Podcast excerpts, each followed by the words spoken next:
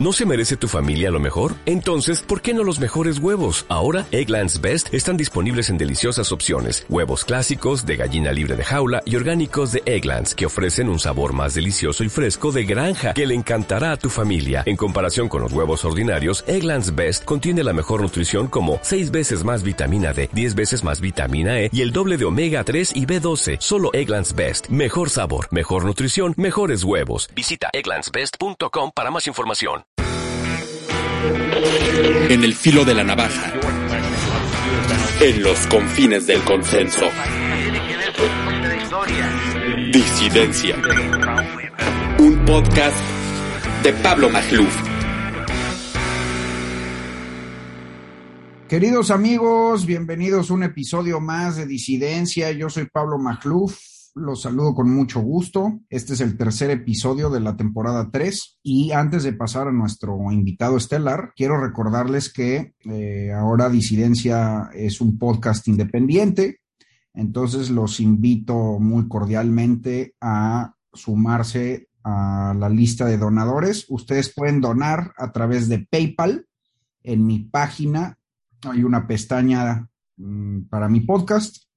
En mi página de internet eh, pablomacluf.mx. Ahí ustedes pueden donar a través de PayPal. Eh, todos los recursos son empleados para la producción del podcast. Y mm, también los invito a suscribirse a mis canales donde se transmite este programa en Spotify, en Apple, en Evox y ahora recientemente también en YouTube. Bueno, pues eh, sin más por el momento, nos vamos directito a este episodio y tengo el enorme honor de darle la bienvenida a nuestro analista de energía de cajón.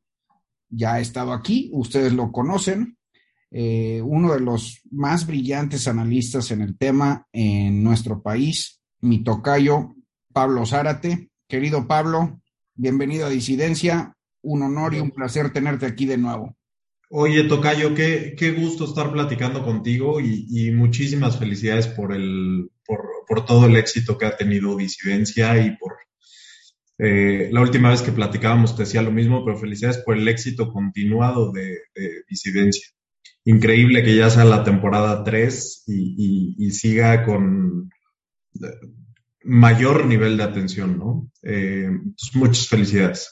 Hombre, Pablo, gracias. Y la verdad es que se debe en buena medida a invitados como tú, ¿no? Que, que mi público aprecia mucho.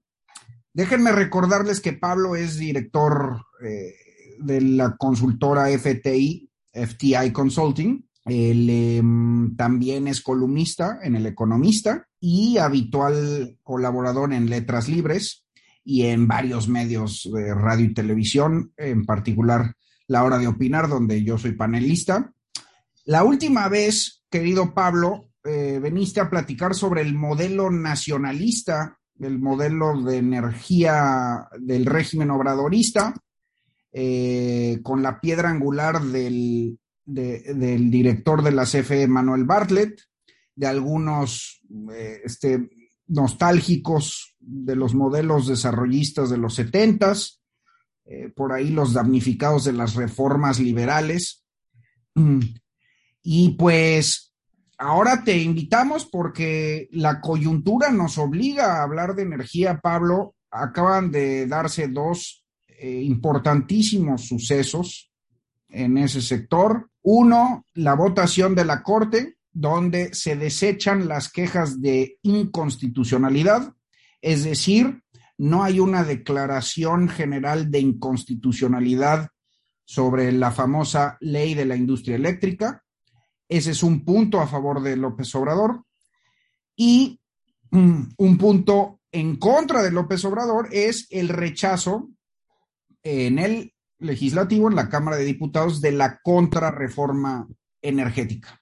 Entonces, pues aquí nuestro auditorio quiere que nos expliques exactamente de qué se trató este juego y sobre todo creo que la primera pregunta, Pablo, es cómo queda el tablero, quién gana, eh, ¿quién, gana si, si la Corte falló a favor de López Obrador y el Congreso en contra, pues ¿cómo queda el tablero? ¿Cómo queda el panorama energético para México?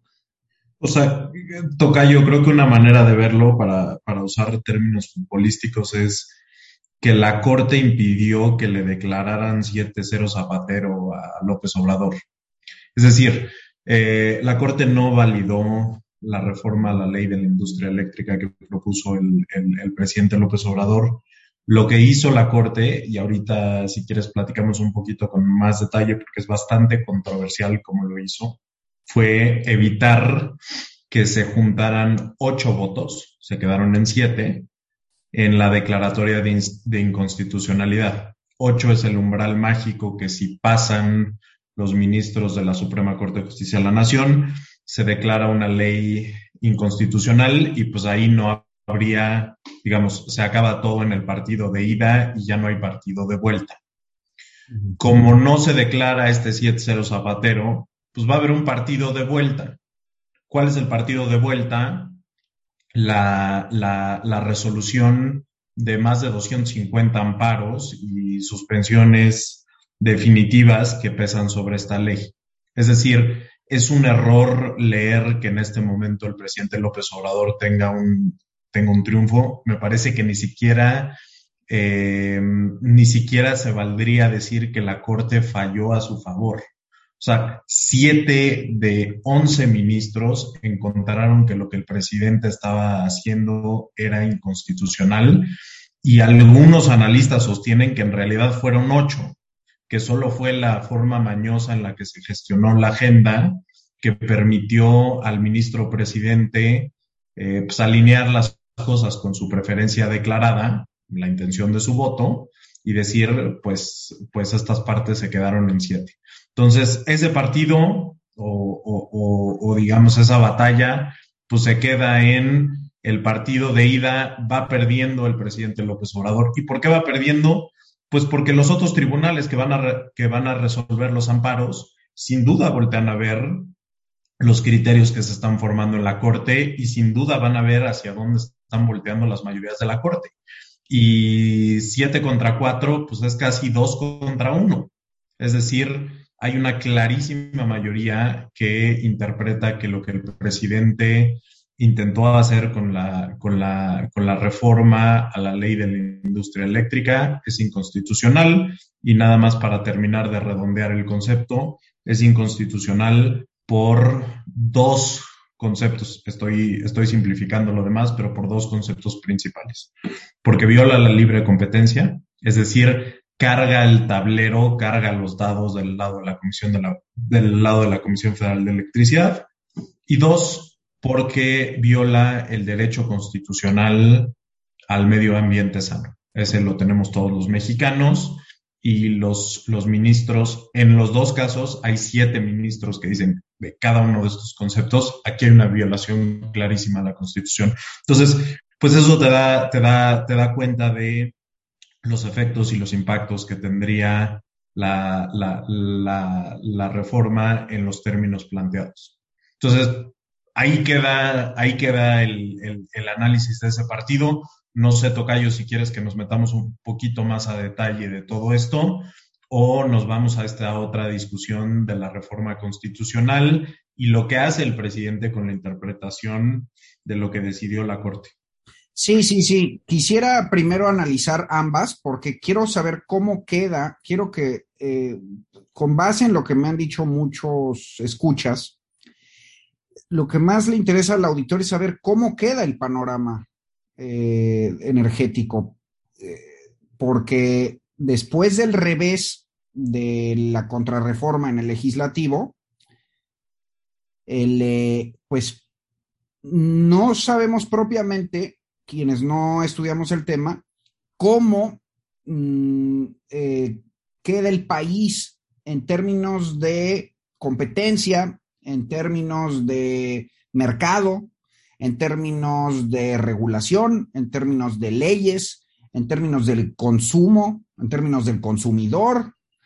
El, eh, ¿No? Entonces, sí. sí, sí me gustaría entrarle ahí, sobre todo porque, mira, eh, gran parte de los críticos, Pablo, a pesar de lo que tú estás diciendo, que me parece, pues también, eh, este, que, pues qué bueno que nos des estas buenas noticias, pero también he oído que el daño ya está hecho. Así explícitamente se dice que el daño ya está hecho porque, pues, toda esta tramititis de amparos que mencionas, todos los golpes, eh, todo el clima de asedio, de hostigamiento perpetuo, eh, pues tampoco es como que le encante a los empresarios, ¿no? Sí, o sea, yo creo que aquí hay, toca yo que irnos moviendo del el hecho en sí a, las implicaciones políticas y las implicaciones e, económicas que pueda tener. Una manera muy, muy sencilla de contestar eh, qué pasó en las últimas semanas es sustantivamente nada. A lo que me refiero con sustantivamente nada es la constitución evidentemente no cambió y la resolución de la Corte no implica ningún cambio respecto al estatus de la ley. ¿Eso qué significa? Que la ley estaba suspendida por procesos de amparo y sigue suspendida por procesos de amparo la no declaratoria de inconstitucionalidad no cambia en nada esa situación. Ahora, si ampliamos la mirada y vemos lo que ha pasado en el sector eléctrico desde 2019, pues es evidente que hay un nivel de deterioro tremendo. Es que detuvieron las subastas, han detenido las posibilidades de seguir construyendo o desarrollando proyectos bajo la ley de la industria eléctrica. Después se aventaron con todo, con estos conceptos de confiabilidad para tratar de desplazar a la competencia y han transformado a las compañías que venían a México a invertir y desarrollar proyectos en compañías que hoy están dedicadas casi de tiempo completo a la defensa de valor, es decir, a tener que ampararse, a tener que pensar cómo se defienden de una andanada regulatoria que, que, por supuesto destruye el valor de sus, de sus inversiones. Entonces, creo que tienen razón ambas partes. Desde la perspectiva sustantiva y viendo el último mes, no pasó nada. Desde la perspectiva amplia, pues el nivel de deterioro es, es muy significativo. Desde, desde hace tiempo, Tocayo, aquí mismo platicamos que unas de esas decisiones iniciales eran peores que la decisión de cancelar el aeropuerto, que generó mucho daño económico para el país. Entonces, eh, con el tiempo eso se ha ido acentuando. Y hoy estamos entrando, francamente, y ahorita le entramos con más detalle, a una, a una etapa donde eh, pues nos estamos moviendo hacia el acoso y la intimidación, lo cual es terrible y tremendamente preocupante. Bueno, entonces, eh, antes de pasar a ese, al, al, clima de hostigamiento, cuéntanos qué pasó en el legislativo. Va, vaya, en términos políticos está muy claro. El bloque opositor rechazó la contrarreforma de López Obrador. Em, pero, ¿qué pretendía el régimen? Más allá de la ley que ya había mm, discutido la Corte. Es decir, ¿cuál era la diferencia entre la ley que, está, que había discutido la Corte, que ya nos explicaste, y la reforma. ¿Y qué pierde López Obrador con este rechazo en el legislativo en términos energéticos? Digamos, ¿cómo queda la ecuación ya final? Contando lo de la Corte y contando el rechazo de la contrarreforma. Mira, la, constitucional era peor en, muchos planos. La, reforma constitucional para empezar, en términos de contenido, tenía, tenía algunos términos eh, todavía más extremos que lo de la reforma a la ley. Y, un paréntesis aquí. De alguna manera, el corazón de toda esta discusión es una cosa que se llama el despacho eléctrico. El despacho eléctrico lo que significa es que para conectarte con el sistema eléctrico nacional, y, y, perdón a los expertos, estoy simplificando algunas cosas y estoy brincándome otras, pero el, despacho eléctrico es para poder interconectarte al sistema eléctrico nacional en las distintas modalidades de contrato, lo que tienes que hacer es eh, ofrecer un costo más bajo, ofrecer energía más limpia. Eso te da eh, preferencias en el, en el, despacho para que puedas, eh, valga la redundancia, despachar electricidad, vender electricidad y recibir la contraprestación, recibir tus ingresos. Lo que el gobierno ha estado tratando de hacer desde el principio es encontrar una forma que le garantice a la CFE el 54% de la participación de, mercado en la generación eléctrica total del país. Eso porque al presidente se le ocurrió que ese era el número mágico que quería conservar, era el número que él recibió al principio de su, de su administración.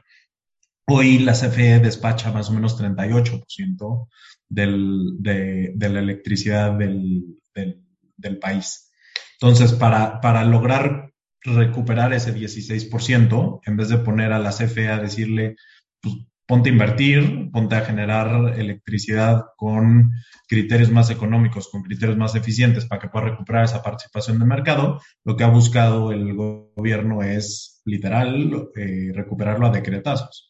Primero con acciones ejecutivas, después con acciones regulatorias, después con, acciones legislativas y eventualmente con, este intento de reforma constitucional. Entonces, todo eso, eh, pues se, ha ido, cada uno de esos instrumentos que, defino, desde las acciones ejecutivas, luego las regulatorias y luego la reforma a la LIE, se bloquearon por el Poder Judicial. Se concedieron amparos tanto a organizaciones de la sociedad civil como a empresas que participaban en el mercado que terminaron haciendo imposible que estas acciones se hicieran válidas del gobierno. Es decir, se declararon inconstitucionales y por lo tanto, eh, pues ya no van a, ya no se pueden ejecutar en el, en el territorio nacional. Eh, eventualmente, cuando el presidente se siente sitiado porque considera que la, que, la Corte podría fallar en su contra, lo cual es bastante interesante, el presidente dice, me veo obligado a mandar una reforma constitucional. La conclusión a la que llega el presidente no es que él estaba haciendo las cosas mal cada vez que el Poder Judicial le bloqueó eh, la aplicación de sus iniciativas. La conclusión a la que llegó el presidente es que la constitución era la que estaba mal y era la que se necesitaba remediar.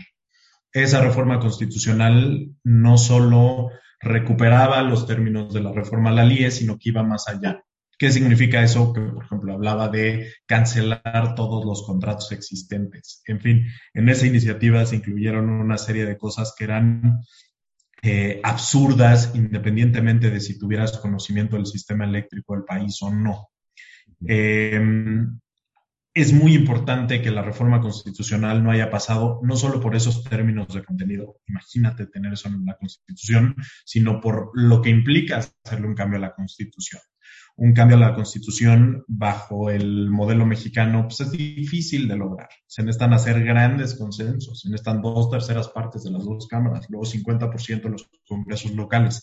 En fin, hay que, hay que generar un consenso muy amplio y no es todos los días que, que se logra reformar la constitución. Las reformas a la constitución no se dan precisamente en macetas. Entonces, el hecho de que no se haya podido cambiar la Constitución, que el presidente haya fracasado en su intento de, cambiar la Constitución, eh, en su intento de cambiar la Constitución, no solo tiene un profundo simbolismo, sino que eh, me parece que es importantísimo para el funcionamiento del sistema eléctrico eh, más allá del 2024. Las cosas sobreviven en el, en el modelo actual que privilegia la participación de energías limpias y que privilegia la, la participación de la competencia para obtener costos más bajos para el consumidor. ¿no? Entonces, sí es muy importante lo que, lo, que pasó en ese, en ese proceso. De lo primero que, que decías, Tocayo, de la, de la pregunta de, este, o las consideraciones de que el presidente sabía que no, que no iba a pasar, eh, pues a mí me parece que hoy es claro que, que, a lo que se está dedicando Morena es eh, más que a la persuasión, más que a la unificación, a la generación de consensos, pues a la movilización. Y la movilización tiene lógicas muy distintas y es una forma muy agresiva de hacer política.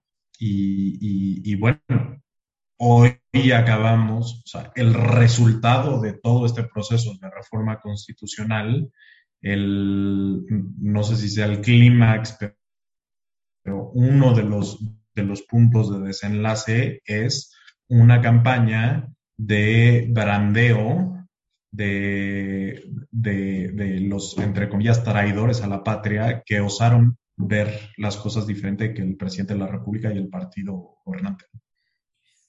Sí, em, en efecto, Pablo. La, la, entonces, digamos que la, la, noticia es buena.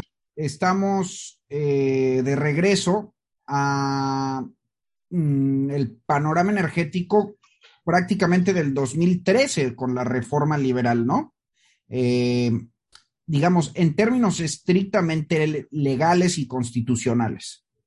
Eh, ¿No? Eso sería con el agravante de que las empresas pues se van a tener que amparar, o más bien ya están amparadas, pero sí van a tener que tramitar esos amparos los eh, juzgados mm, de distrito, ¿no? Eh, por la LIE, por la ley de la industria eléctrica. Probablemente todos los amparados van a tener éxito, entonces, pues todo bien, ¿no? Solo que nadie quiere venir a México a tener que ampararse, a tener que sufrir hostigamiento, a tener que sufrir pues un asedio perpetuo desde el poder, ¿no? Sí, o sea, es que una manera de interpretar todo lo que acabamos de platicar, Tocayo, es, pues el gobierno lleva tres años y medio eh, intentando hacer cambios eh, regulatorios, legislativos, etcétera, que ninguno de ellos ha prosperado, la mayoría de ellos no ha prosperado en el sector eléctrico. ¿Por qué? Pues porque el Poder Judicial mexicano ha intervenido y ha detenido la aplicación de esas iniciativas del gobierno federal. La, la siguiente derivada de lo que estoy diciendo es decir, digamos, eso suena como buena noticia, ¿no? No ha habido cambios significativos, entonces todo debería estar normal. La otra manera de verlo es, estamos ante un gobierno que lleva tres años y medio tratando de violar la constitución o violando la constitución y solamente siendo detenido por el Poder Judicial de, tomar estas acciones.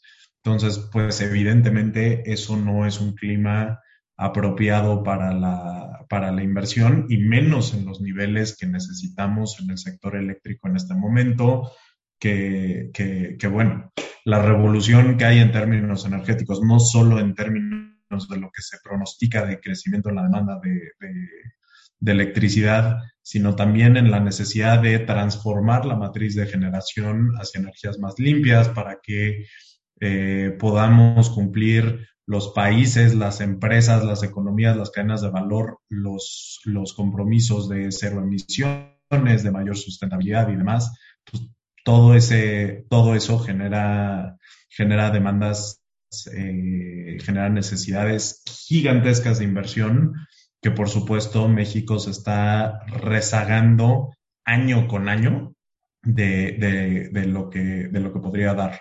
Oye, Pablo, a ver, eh, ahí la pregunta obligada es, eh, tú que conoces como consultor a tantos empresarios en el sector, ¿Ellos qué, dicen, por ejemplo? Dicen, pues vamos a esperar a que se vaya López Obrador, por ejemplo. Eh, es algo, es una conclusión habitual, ¿no?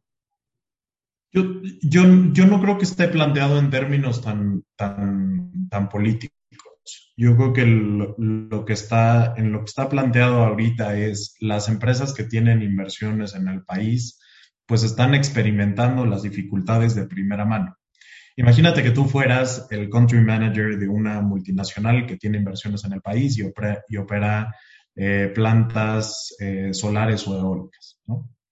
Y que todas las noticias que, que, que das como, como, responsable de país son, pues necesitamos más recursos para los abogados, trataron de cerrar la planta. Fíjate que hoy el SENACE me habló a, pedirme eh, que, le bajara el despacho, que moviera algunos criterios. O sea, este tipo de cosas, o no estoy pudiendo despachar al 100% por cualquier razón que tenemos sospechas de que no son enteramente técnicas. Imagínate que ese es tu reporte a, a la casa matriz y que al mismo tiempo le dijeras, oye, pero México está padrísimo. Eh, ¿Por qué no desplegamos otros 300 millones de dólares? ¿Por qué no además contratamos deuda, nos apalancamos para entrarle a México? Porque México definitivamente es el lugar donde queremos eh, invertir nuestros recursos. Es, es, es, es, francamente inverosímil que algo así pase. Entonces, lo mismo está pasando en todas las empresas. No importa si eres una multinacional o eres una empresa abocada a México, pues es muy difícil que, que, que en este momento concluyas que es el momento para moverte hacia México. Desafortunadamente, si te estás moviendo hacia México en este momento, lo estás haciendo por, por, criterios de tu apetito por riesgo político y las posibilidades de conseguir deals eh, pues en términos descontados, en fin, ese tipo de, de, de, inversión podría acabar llegando al país. ¿no?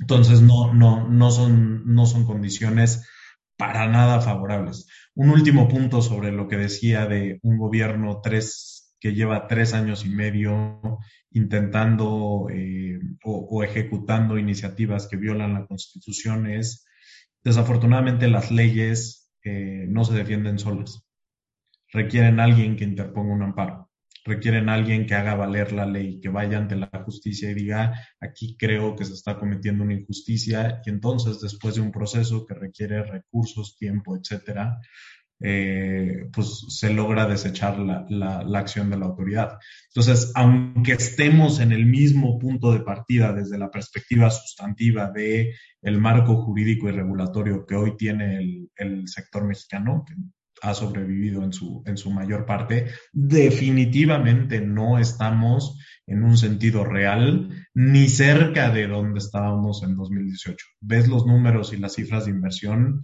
y, y es una tristeza, ¿no? De pasar de tener inversiones que nos, que nos ponían en récords históricos, de recibir reconocimientos de los países que están atrayendo mayores inversiones en energías limpias y demás, pues a quedarnos con el, con el motorcito de la CFE, que nos propone una planta de, energía solar muy, muy grande en, en, Sonora, pero que no tiene nada que ver con las necesidades del país. O sea, habría que multiplicar a la CFE como por 11 para que diéramos con los requisitos de inversión y de generación limpia del país. Oye, antes de pasar a exactamente qué necesitaría México para el siglo XXI, eh, este, me gustaría que especificaras qué tipo de hostigamiento y acciones ha tomado el gobierno estos tres años eh, contra las empresas, porque pues no pasó la LIE, eh, no pasó la reforma. Entonces, ¿qué tipo de, ¿a qué tipo de acciones te refieres? O sea, ¿qué es lo que exactamente están haciendo? Más allá de la retórica de encono y de ataque verbal de todas las mañanas eh, y de las redes sociales y de las, este, no, de los linchamientos digitales. Exactamente qué es lo que estuvieron haciendo los nacionalistas.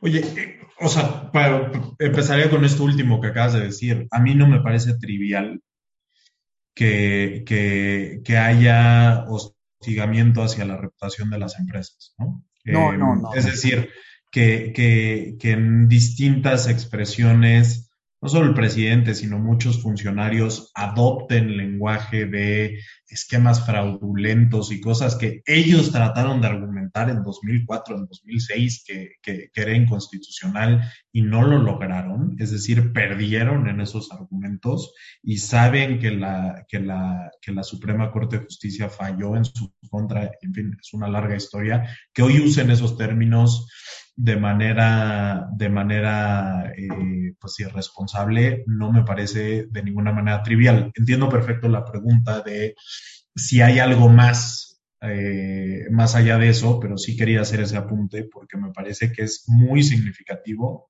enfrentarte a la operación en un país de, de un gobierno que despliega toda su fuerza comunicacional para raspar día con día o semana con semana la reputación de una industria y de las empresas que forman parte de ellas. Y en algunos casos, pues, de manera muy, muy específica y muy individualizada. Es un, es un clima de, de, franca intimidación. No, no, por supuesto, Pablo. O sea, eh, estamos viviendo batallas orwellianas donde, digamos que el elemento clave es el lenguaje. No es fortuito precisamente lo que decías, que eh, ahora estén acusando a los legisladores de oposición de traidores a la patria.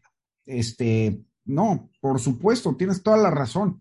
Yo a lo que me refiero es que si esas leyes no pasaron, entonces, ¿qué están haciendo, digamos, en términos eh, este, físicos, materiales? Este, ¿Les caen a las empresas a cerrar o algún tipo de ese tipo de violencia hay?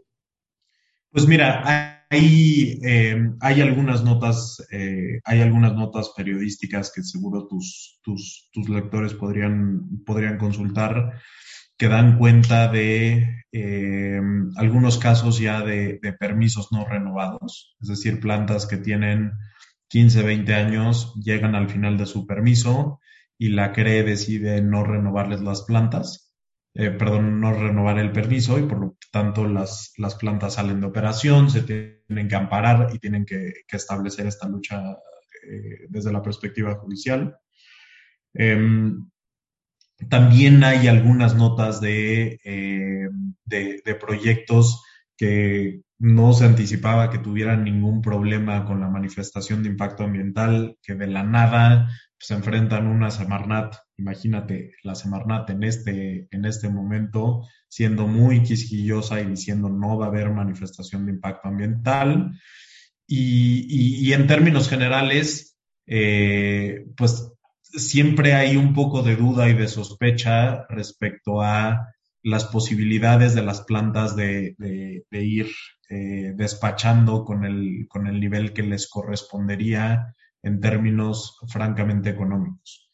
Poniéndolo mucho más, eh, poniéndolo mucho más aterrizado y tangible, eh, hace, me parece que son tres semanas ya, hubo una, hubo una entrevista importante de la jornada al director general de la CFE, Manuel Bartlett, en las que Manuel Bartlett dijo que estaba listo para ir a poner denuncias penales contra las empresas y los ejecutivos por, eh, por distintas cosas. Se entiende por ahí que está buscando eh, terminar de desvalijar el, esquema de autoabastecimiento que tanto ha, eh, pues, que tanta lucha ha dado contra él.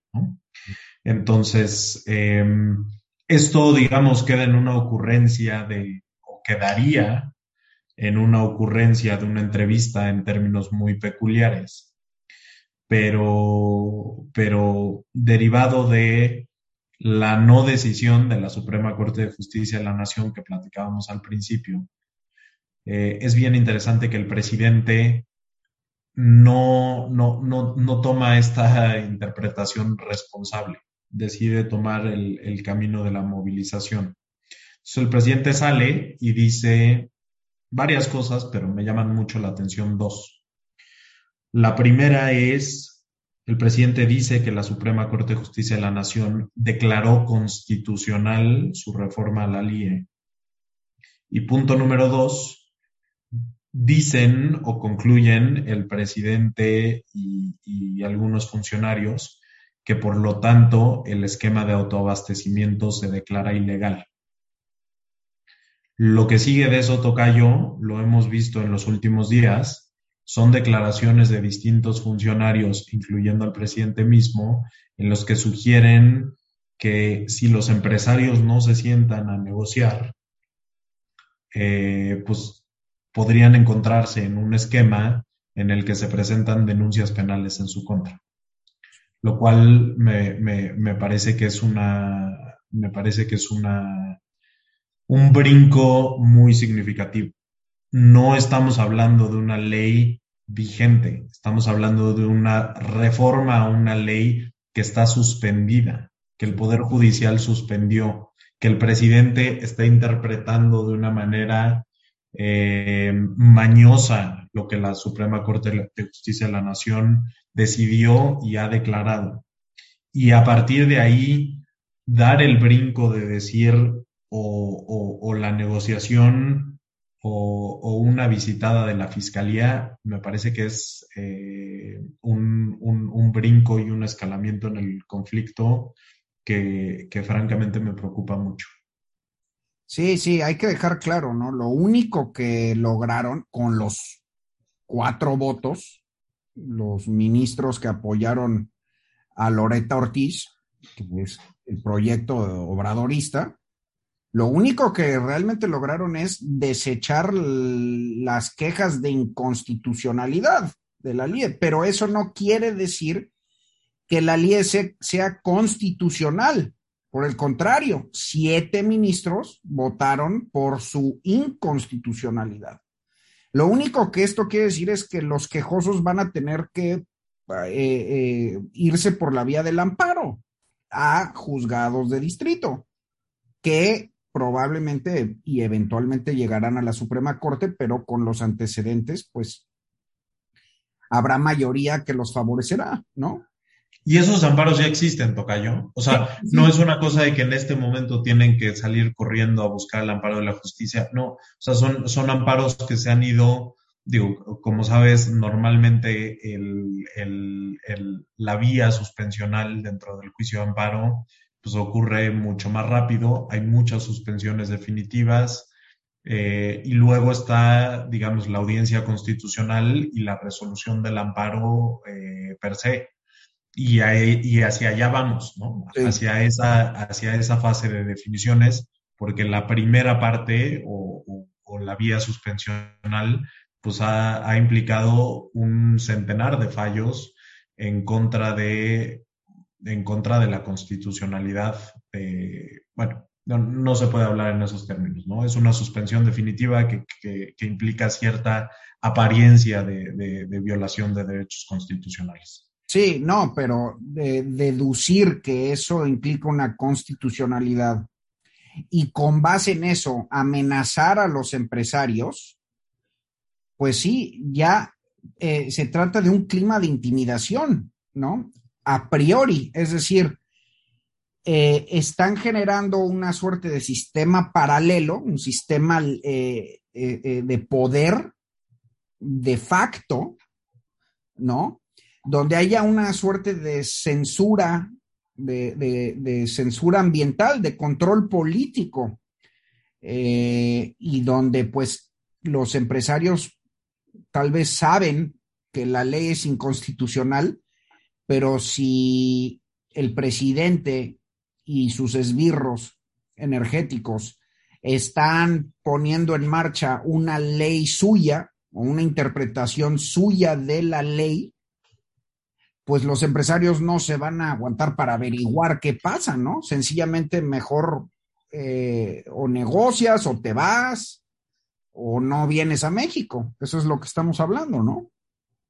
Sí, o sea, y, digo, vamos a pensarlo en términos de, por ejemplo, ejecutivos, ¿no, Tocayo? A ningún ejecutivo le gustaría acabar en una situación de, de litigio y menos contra un gobierno. No, no es el plan cuando estás desarrollando una inversión. Son eh, eventualidades que pasan, pero nunca es el plan original. Eh, o digamos, si eres, un, si eres un ejecutivo constructivo, no estás pensando en eso. Imagínate que eh, hoy te encuentras en esta situación, no tienes de otra más que litigar. O sea,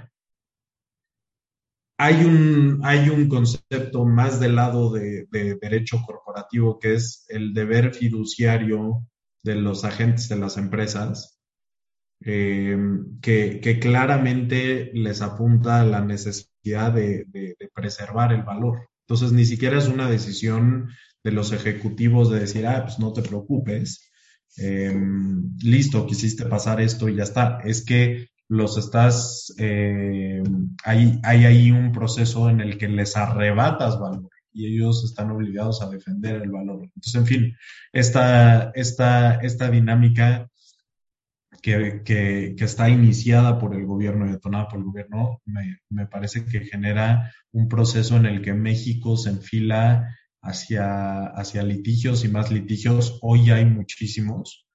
Ahora, la mayoría de los litigios han sido eh, en términos constitucionales, es decir, litigios donde transcurre un juicio de amparo, se suspenden los actos de autoridad, eventualmente si se declara que el quejoso tiene razón, pues se le ampara, eh, se le ampara de las acciones de autoridad, ¿no? se, viene abajo esa provisión de la ley. Yo creo que si, si seguimos en esta, en esta dirección, desafortunadamente estamos prefigurando la llegada de reclamos de otro tipo, que son reclamos de, compensaciones, de indemnizaciones, de daños y costas. Y eso, eh, pues no, no lo hemos visto todavía materializado. Hay algunas señales tempranas de que nos podríamos mover hacia esa dirección en el sector energético en general, pero no lo hemos visto materializado como tal. Ahí muchos analistas han dicho, México se podría enfrentar una de las olas de arbitraje internacional más importantes de, la historia moderna. Eh, estaríamos hablando de decenas de miles de millones de dólares exigidas en, arbitraje internacional, no solo bajo el, bajo el TEMEC, sino bajo los distintos tratados que tiene México eh, con, el mundo, que son, son muchos, ¿no? Con, con distintos países del mundo. Eh, es, en esa dirección quería ir, querido Pablo. Más, desde el tablero, digamos, regional del bloque norteamericano, sí, sí, sí, una pregunta obligada era, pues, ¿qué tanto tuvo que ver Estados Unidos, no?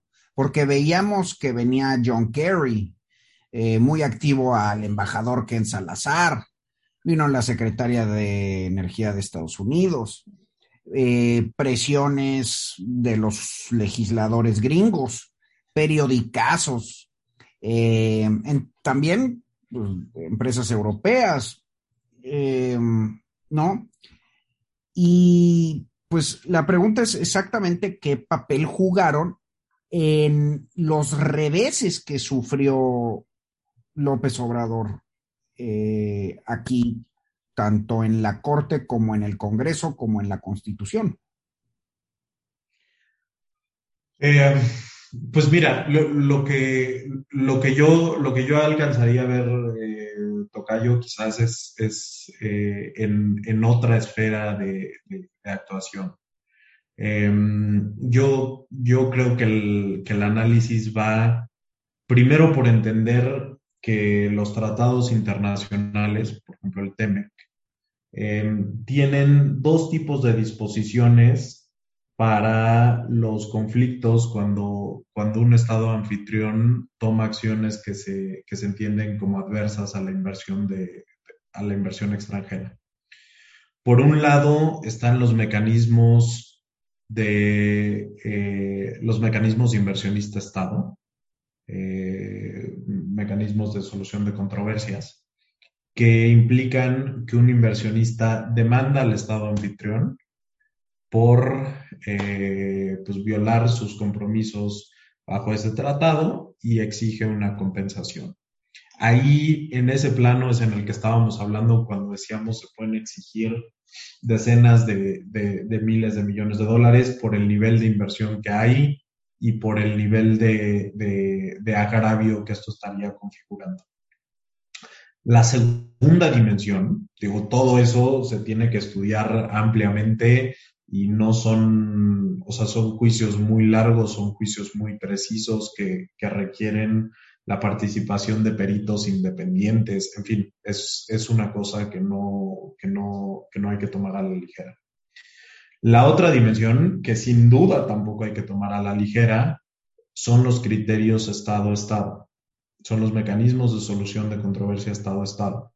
Es cuando otro Estado como podría ser el caso de Estados Unidos aquí, le dice al gobierno mexicano las acciones que tú estás tomando, me parece que violan el compromiso que tú tienes conmigo como Estado. Te estoy hablando entre pares.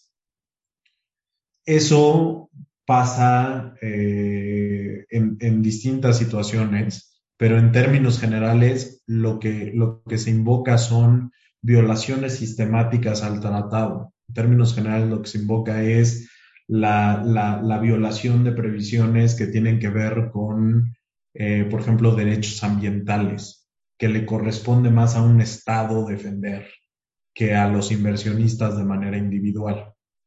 Entonces, lo que estamos viendo con el gobierno de, Estados Unidos y las señales que mandó fue, hizo una, eh, hizo un esfuerzo muy significativo en las últimas semanas para decir esa reforma en los términos en los que está planteado, nos parece que, fueron cuidadosos con las palabras, muy posiblemente violaría la, eh, los compromisos que México tiene bajo el TEMEC.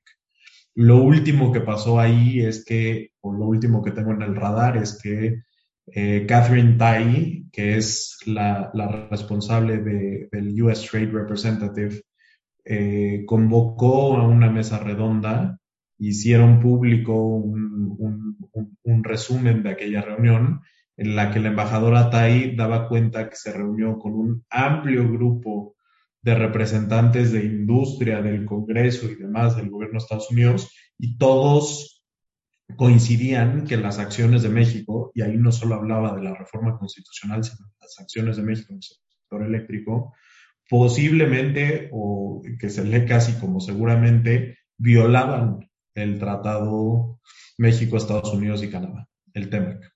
Entonces, eh, pues ahí estamos viendo a un Estado que dice, oye, independientemente de lo que los inversionistas eh, estadounidenses hagan, independientemente de lo que los inversionistas de mi, país decidan hacer con sus derechos como inversionista, yo como Estado estoy viendo que el gobierno de México está tomando acciones que, que van en contra del compromiso que firmó conmigo. Entonces, yo voy a ser una de las partes interesadas en hacer valer ese tratado y eso es lo que le estuvieron diciendo a México una y otra vez, ¿no?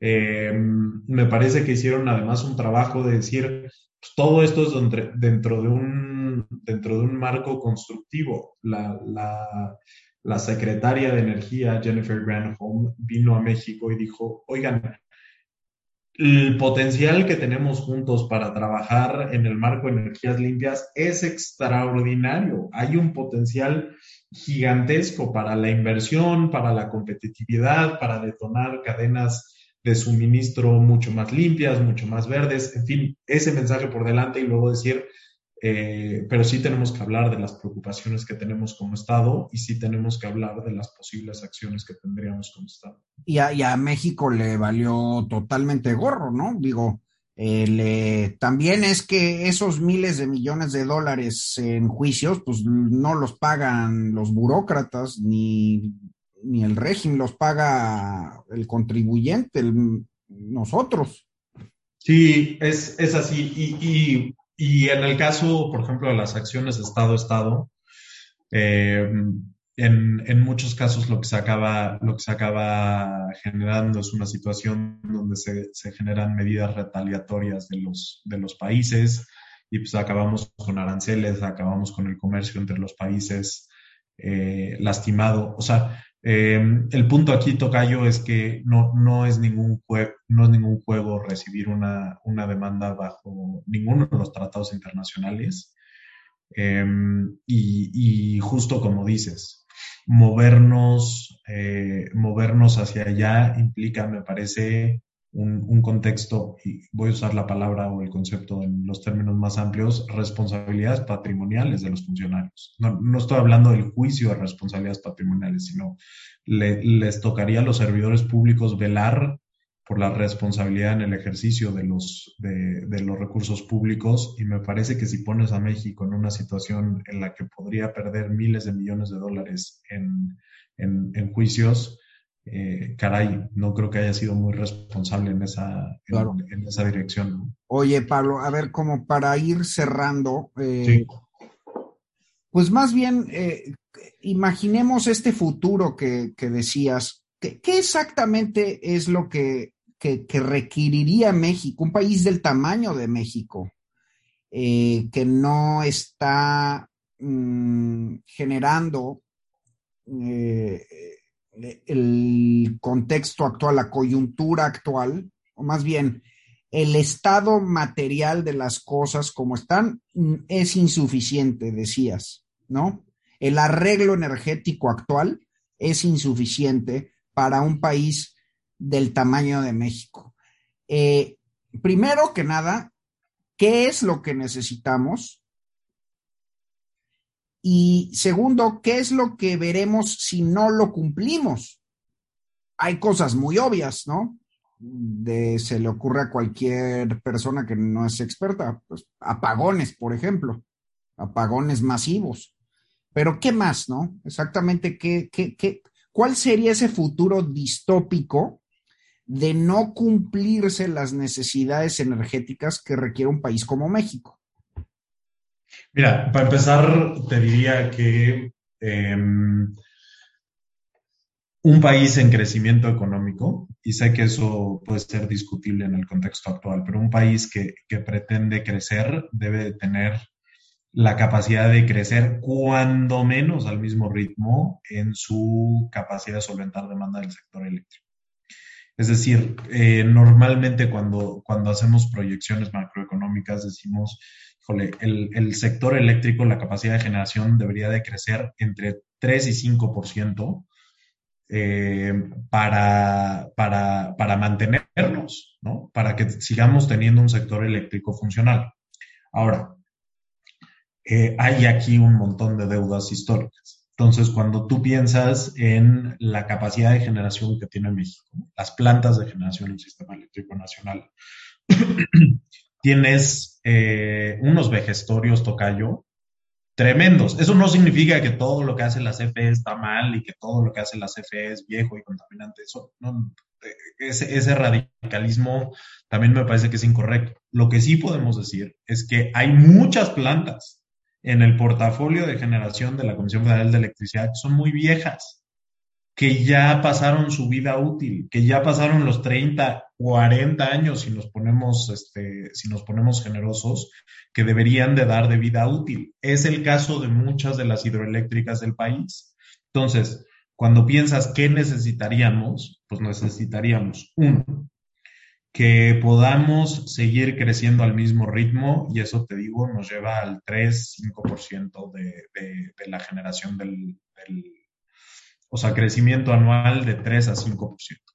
Dos, que, podamos decomisionar las plantas viejas para que vayamos sacando con un ritmo apropiado las plantas viejas y las sustituyamos por nuevas. Eso además pues, nos ayudaría a movernos hacia tecnologías más eficientes e ir progresivamente bajando los costos de generación. Tres, necesitaríamos acelerar esta sustitución porque resulta que la plantilla de generación actual no es particularmente limpia.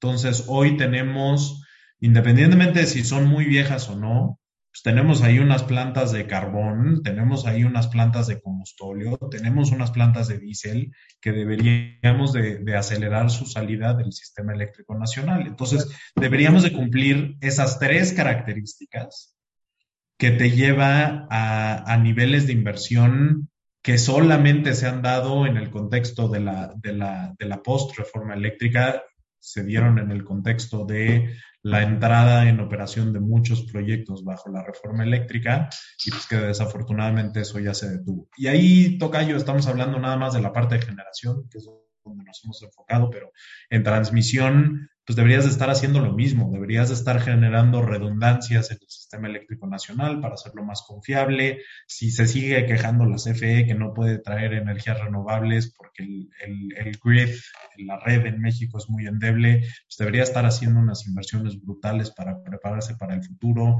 para permitir la entrada de, de, de nuevos generadores las inversiones ahí prácticamente se han detenido. ¿no? Entonces, Además, ¿qué necesitamos? Pues prácticamente tocayo, por ejemplo, en generación, depende, depende cómo hagas el, el, el corte con los números, pero estás entre 7 y 11 veces. Uh -huh. Y un poco el argumento es que ese crecimiento, pues necesitas la mano de la iniciativa privada, ¿no? Pues es que si, si ves que las capacidades, y, y aquí estamos hablando de un gobierno, porque antes decían, ¿no? Es que son los, los, los, gobiernos que bajo técnicas neoliberales pues, le han cerrado la llave de la inversión a las empresas públicas. Entonces, eso no es un parámetro responsable. Bueno, hoy ya están bajo, bajo, bajo esta visión de gobierno ¿no? Y hoy están invirtiendo, digamos, a manos llenas. Y a pesar de eso, Tocayo, necesitarías entre 7 y 11 veces las inversiones de la CFE. Entonces... No les alcanza. No alcanza. Es una cosa eh, eh, aritmética. Y luego podríamos hablar también de capacidades, ¿no? O sea, la CFE no tiene experiencia eh, operando parques eh, de nueva generación competitivos, ni eólicos ni solares. Entonces, eso toma tiempo. ¿Lo puede desarrollar la CFE? Sí, seguro lo puede desarrollar la CFE. Puede generar equipos y cuadros técnicos y recursos humanos apropiados, pero eso no se recoge en macetas, no se contrata tan fácil y menos con los criterios de contratación que tienen y menos con los criterios políticos que han construido en las organizaciones. Entonces, aún si a, si a la CFE por arte de magia le asignaras siete veces el presupuesto que tiene, porque ahora sí Manuel Bartlett eh, lo, lo, logró con el Congreso, no necesariamente resuelves el problema porque tienes una organización que no puede desplegar los recursos de manera apropiada. Además, está también, digamos que la carga histórica, Tocayo. No hay una sola empresa pública mexicana, una paraestatal, que haya sido exitosa. Ni una, ninguna, que haya sido eficiente. Nunca. Siempre ha sido opacidad, corrupción, ineficiencia, precios altos, eh, burócratas, ladrones. Puta, ¿Para qué, este, no? Bueno, eh, aquí echándome un, ligero comercial tocayo, espero que se valgan. Eh, justo esta semana en, mi columna escribo, y, estoy brincando al contexto de petróleos mexicanos, pero creo que respalda perfectamente el, punto que estás haciendo. Eh, justo esta semana lo que digo es, en 2018, Pemex decía que para estas alturas del sexenio iba a estar produciendo 500 eh, mil barriles más de lo que en realidad está produciendo ahorita. Es decir, le están fallando a la meta a tres años y medio de entrar al gobierno por 27.5%. Y cuando te metes a hacer los cálculos y lo conviertes a qué significa eso anualizado con los, con los precios del petróleo actuales y qué significaría eso en términos de impuestos, que por supuesto es menos que los ingresos totales y demás, lo que acabas diciendo es el boquete que se generó entre la promesa de Pemex al presidente, déjame plantearlo en esos términos, y lo que le están entregando hoy al presidente son un dos bocas al año. Sí. Seis dos bocas en el sexenio. Es una cantidad de dinero absolutamente estratosférico. Entonces, y, dices, o sea, creo que la conclusión fácil es decir, ah, pues el problema es el presidente López Obrador y su gestión de Pemex, que tiene todo tipo de errores y tiene todo tipo de desaciertos desde la, desde la manera en la que nombraron a la, a la gerencia y demás. Pero eso ha pasado con Peña Nieto, la famosa, la, famosa promesa de producir más barriles de lo que entregó, venía de Pemex. El 90% de ese número venía de Pemex y por supuesto que Pemex también le quedó mal y también fue como por 25% al presidente. Y antes al presidente Calderón le prometieron que si se gastaba miles de millones de dólares en Chicontepec, de ahí se iban a producir 700 mil barriles diarios o algo así y acabaron produciendo 50 mil. Y antes al presidente Fox le dijeron que si, que si hacía unas inversiones absurdas en tecnologías de reinyección de nitrógeno no sé cuánta cosa en Cantarell, iban a lograr que el pico de producción, los famosos 3.4 millones de barriles diarios, se extendieran a lo largo del tiempo. Lo que acabaron haciendo es darle en la torre al, al, al yacimiento y acabaron con una recuperación mucho menor de lo que realmente esperaban. Entonces, ¿De qué te da cuenta eso, Tocayo? Pues de un, de un sector, de una, no, de un sector, de una institución, de una organización o una empresa que consistentemente está mintiendo para lograr sus objetivos. O sea, Pemex se inventó eso de los otros datos mucho antes de que el presidente López Obrador llegara a la presidencia. Y, esa, y esa situación de estarle este, sobreprometiendo al constituent, bueno, esta empresa es este, absolutamente experta en eso. Entonces, los mexicanos, en consecuencia, tendemos a sobredimensionar a nuestras empresas estatales y a seguirles creyendo a pesar de que nos sobreprometen y nos fallan, nos sobreprometen y nos fallan. Yo, yo, yo creo que este modelito ya tendría que cambiar, ¿no? Después de tres sexenios de fallas con distintos colores y sabores, eh, o más, cuatro sexenios de fallas, no, sería momento. No, es, es, todo un siglo. ¿eh? Yo creo que es, la institucionalización de la revolución, ¿no? Es, estas.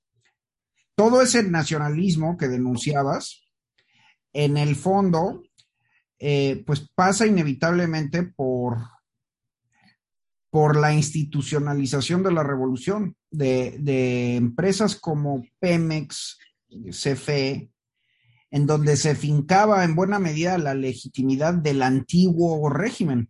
Me refiero al viejo, viejo PRI, ¿no? Este, y, bueno, pues sí, sí está claro que siempre han sido corruptas, opacas, subrepticias, ineficientes. Este. Imagínate, Tocayo, qué significa como país que nuestra empresa más importante, estoy hablando de Pemex, aunque a Bartlett te gusta decir que CFE es la más poderosa, eh, que nuestra empresa más importante, que es Pemex, lleve dos décadas al hilo incumpliendo sus promesas, incumpliendo sus metas consistentemente y, prometiendo cosas que no sé si saben que, tienen, que no tienen la capacidad para entregar o que después en la ejecución se les hace bolas el engrudo, pero dos décadas. Sí. ¿Quién le da chance a una organización de, sobrevivir dos décadas o, mintiendo o dando muy malos resultados? Me parece que es, eh, digamos, creo que es un acierto lo que tú haces de, abrir los, los, lentes analíticos un poco y decir, pues aquí hay un fenómeno eh, sociológico, ¿no? Político, es algo mucho más grande. Oye, Pablo, a ver, y con, toda esta insuficiencia, ¿cómo queda México ahora en esta década, en esta eh, década del siglo XXI, eh, en esta tercera década que empieza? Eh, sobre todo, ¿cómo queda respecto a otros actores del escenario global, tanto en el corto plazo te digo, en términos de la década, porque, por ejemplo, pues mucha gente dice que se están retirando los manufactureros de China, se están, hay el famoso reshoring, ¿no? se están yendo los inversionistas eh, muy rápidamente de China. Eh, México, en teoría, sería un gran lugar, un gran competidor, eso por un lado. Por otro, pues hay una guerra en Europa, eso sí es eh, la coyuntura actual, ¿no? No, necesariamente tanto la década, pero pues que también eh, ha puesto en entredicho el modelo energético global. Entonces, eh, ¿qué, ¿cómo le afecta esta insuficiencia a México? Digo, la pregunta pues es, es, es, un poco innecesaria. Yo sé que la respuesta es obvia y es que pues estamos muy mal colocados pero mm, más bien es, mm, eh, ¿qué podemos esperar, por ejemplo, si cambiara de gobierno o eh, ¿qué, tanto tiempo tenemos para cambiar el rumbo, para resarcir, por ejemplo, ¿no? Creo que nos dejan en un contexto para usar palabras distintas de, fragilidad. Tenemos, tenemos menos rango de maniobra tenemos, eh, me parece que hemos eh, debilitado nuestras alianzas energéticas de manera muy sensible. Y, eso, por supuesto, que, tiene costos. Mira, piénsalo en términos de, gas natural. México em,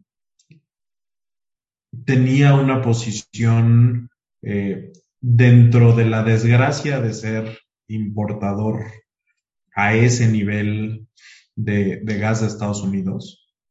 Es decir, eh, México importa el 75% de su gas, a veces 80% de su gas natural. Eh, México tenía una posición, digamos, privilegiada entre el gas tejano. Al ser la salida natural, pues México era el cliente predilecto para continuar eh, suministrando de manera directa. Esta administración pues, se ha encargado de primero se le fue encima a los transportistas de gas, luego hay por ahí un, arbitraje más o menos famoso que, ya no ha dado eh, nuevas cosas de qué hablar, pero seguro te acuerdas, Tocayo, con Goldman Sachs, porque no le querían pagar el, gas que sus traders eh, consiguieron en medio de la crisis, este, en medio de la crisis tejana del gas. En fin, este tipo de cosas que, que van lastimando relaciones que se construyen a lo largo del tiempo para, para, comerciar un producto que es importante para el país. ¿Qué está haciendo Estados Unidos en este momento? Pues volteando y diciendo, oye, pues yo tengo mucho gas eh, y todo lo que no esté amarrado contractualmente con, con, procesos de muy largo plazo, pues tengo prioridad en llevármelo a Europa. Tengo prioridad en que ahora tienen además el este lente geopolítico en el que dicen, oye, pues el gas de, Estados Unidos puede hacer una diferencia para reducir la, dependencia del gas ruso. Y de repente dices, ¿y el consumidor mexicano está pintado? ¿No? El consumidor mexicano pasa a segundo plano. Entonces, ¿qué es lo que pasa? Pues las negociaciones para, el suministro de gas en México cada vez van a ser menos, eh, menos privilegiadas, con más competencia, teniendo que eh, negociar en, términos menos favorables porque hay más alternativas y más interés por este producto que no, hay manera, ahorita no se puede reemplazar en el sistema energético mexicano, lo necesitamos y la, la producción de Pemex nada más no repunta. Entonces, no solo son las relaciones que acabo de escribir que hemos lastimado, sino que detuvimos las rondas. La, la única posibilidad que teníamos para, para, incrementar la producción de gas era seguir sacando en las rondas, en licitaciones, eh, bloques de exploración y producción que tuvieran una carga de recursos mucho más dirigida hacia el gas. Eso lo, lo, lo, detuvimos, bueno, desde antes que el presidente López Obrador llegara al poder, desde que, desde que ganó la elección en julio y empezó a dictarle a la, a la administración pasada los términos y qué podía hacer y qué, y qué no podía hacer. Entonces, sí creo que llegamos eh, pues en una posición mucho más débil. Llegamos en una posición en la que podíamos haber llegado con, con, con, muchos más recursos y con una matriz mucho más diversificada, con más renovables. No, no vamos a llegar con eso porque nos estamos metiendo el pie en cada una de las iniciativas que acabamos de, platicar. Oye, y, la última pregunta sería, bueno, ¿cómo queda el consumidor, el individuo? mucha gente le vale totalmente gorro si eh, los depósitos de gas, el plano geoestratégico, que si los inversionistas de Iberdrola, lo que importa es el bolsillo, cómo va a llegar el recibo, cómo están los precios de los energéticos, qué tan bien parado está México. Eh, ¿Qué les dirías? Pues mira, el, consumidor mexicano siempre ha estado relativamente aislado de las dinámicas reales de energía y está aislado porque el, el gobierno tradicionalmente es un amortiguador en los precios. Yo no creo que eso vaya a cambiar, pero sí creo que va a... haber...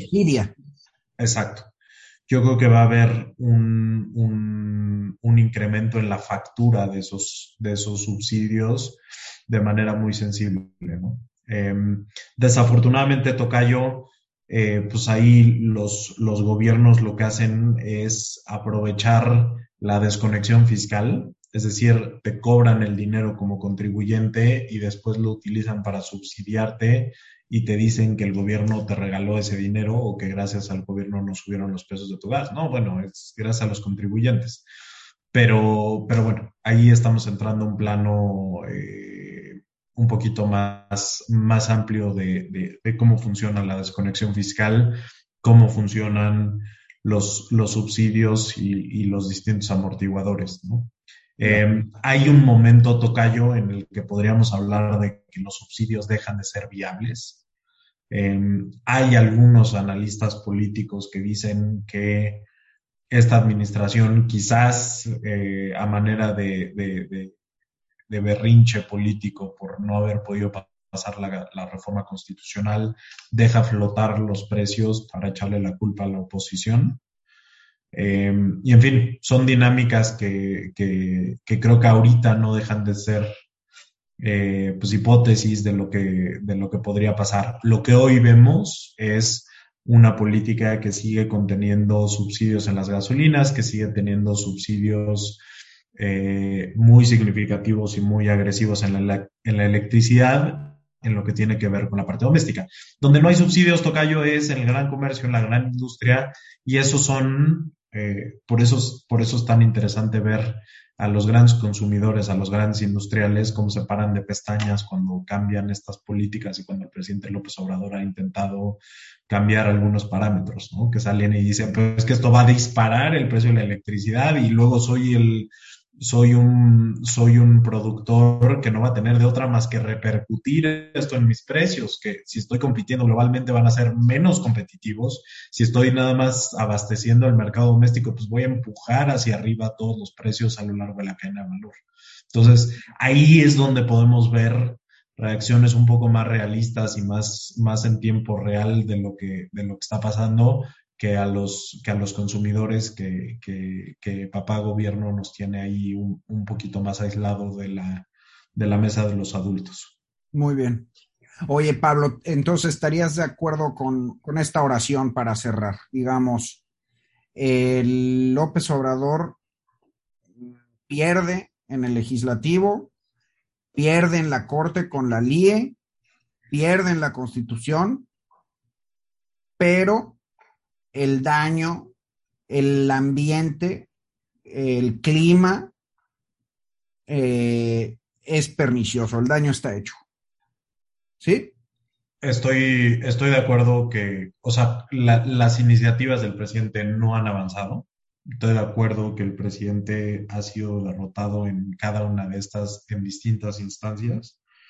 Eh, pero sí, o sea, el hecho de que tengamos que estar eh, con el freno de emergencia que es la constitución y con el freno de, emergencia que representa el Poder Judicial, me parece que habla de un deterioro brutal. Bueno. Muy bien, queridos amigos, ahí lo tienen, Pablo Zárate. Eh, eh, fue un placer tenerte acá en Disidencia, querido Pablo. ya sabes. Buenísimo platicar contigo. Muchas gracias por invitarme. Bueno, queridos amigos, esto fue Disidencia. Yo soy Pablo Magluf, ahí lo tienen. Los invito a suscribirse a mis canales Spotify, Apple, Evox y YouTube. Y también muy invitados a donar si les gustó este episodio en mi página www.pablomagluf.mx a través de PayPal. Hasta la próxima.